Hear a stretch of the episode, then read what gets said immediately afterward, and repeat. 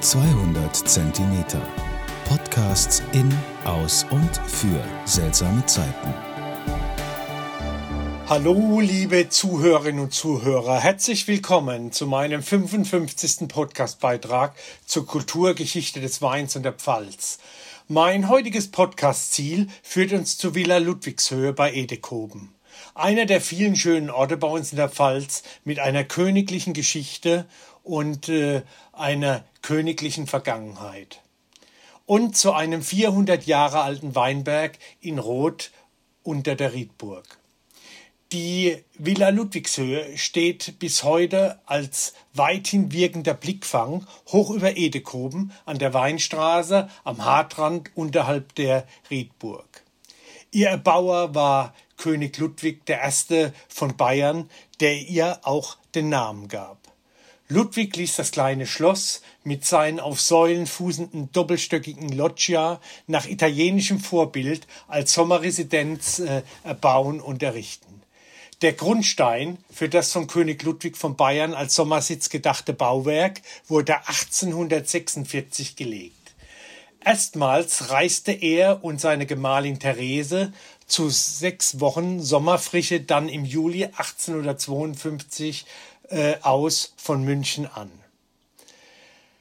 Doch da war Ludwig schon kein König mehr. 1848 hatte er abdanken müssen, nicht zuletzt wegen des lautstarken Unverständnisses seiner bayerischen Untertanen für eine erotisch-politische Affäre seiner Majestät mit der Tänzerin Lola Montes. Aber das ist eine andere Geschichte und gehört nicht in diesen Podcast. Also, es begann wie in einem Sommermärchen. Es war einmal ein König, er liebte Italien so sehr, seine Mir san mir Haltung, wie man es von politischen Größen, Kaisern aus Bayern und so manchem Fußballvereinsvorstand aus München her kennt, gepaart mit Reichtum und leichten Größenwahn, schenkte uns Pfälzer immerhin ein solch schönes Bauwerk, auch wenn es nicht unbedingt zu den Burgen und Ruinenlandschaft der Weinstraße passt, jedoch sehr gut zum Toskaner Flair und Klima unserer schönen Pfalz. Natürlich nutzte Ludwig dieses Bauwerk als Sommerresidenz. Er feiert von nun an immer Ende August seinen Geburtstag in der Villa in Edekoben. Seit 1980 hat das Werk Max Levogts einen festen Platz auf der Schlossvilla Ludwigshöhe und wird dem Publikum in wechselnden Ausstellungen auf immer wieder neue Weise präsentiert. Die Villa Ludwigshöhe bietet einen bezaubernden Blick auf die Rebenlandschaft bis zur Rheinebene und in den Odenwald. Zurzeit kann man die Villa nur von außen betrachten, da sie noch bis der zur Sommersaison 2022 aufwendig renoviert wird. Auf den Max Levog braucht ihr allerdings nicht zu verzichten. Bis zur Eröffnung und natürlich auch für die Zeit danach empfehle ich euch eine Wanderung auf dem Max Levog Rundwanderweg. Dieser Weg zeigt die Schaffensplätze und einige Werke des großen deutschen Impressionisten Max Levogt in und um Leinsweiler, seinen Wahlheimatort. Hierzu aber mehr in Kürze in einem separaten Podcast. Aber nun zu dem alten Weinberg. Sozusagen vor den Füßen des klassizistischen Schlosses liegt Rot unter der Riedburg.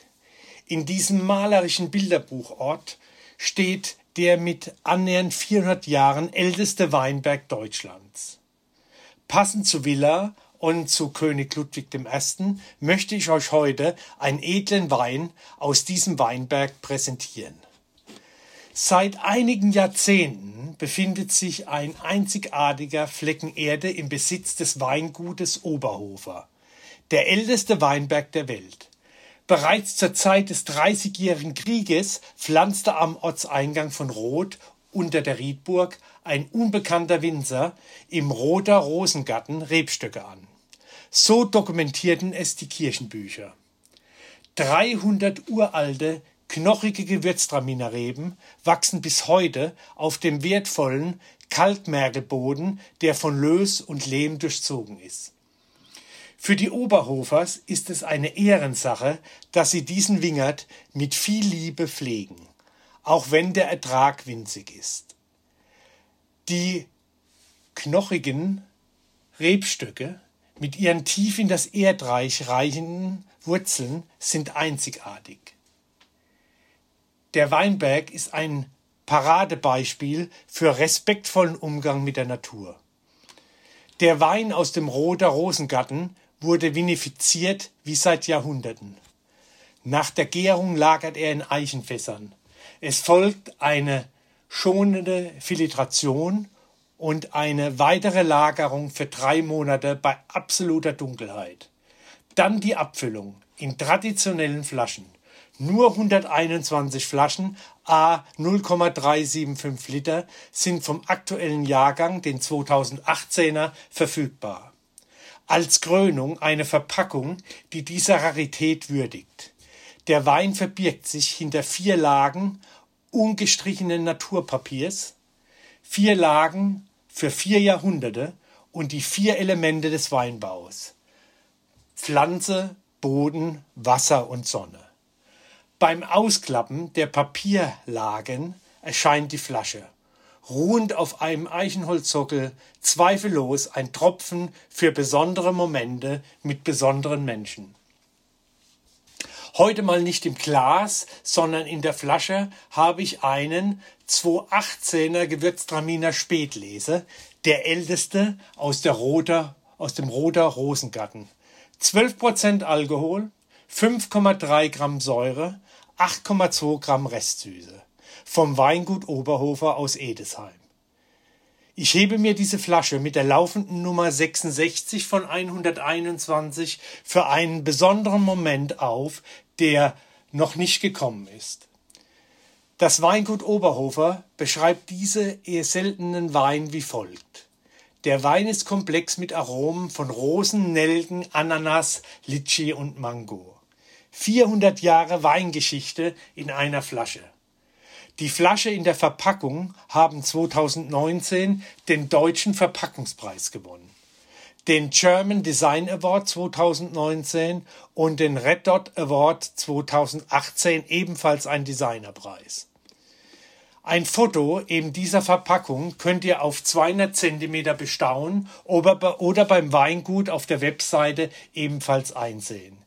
Ich hoffe, mein Podcast hat euch heute wieder gefallen. Zum Wohle die Pfalz, euer Michael Born.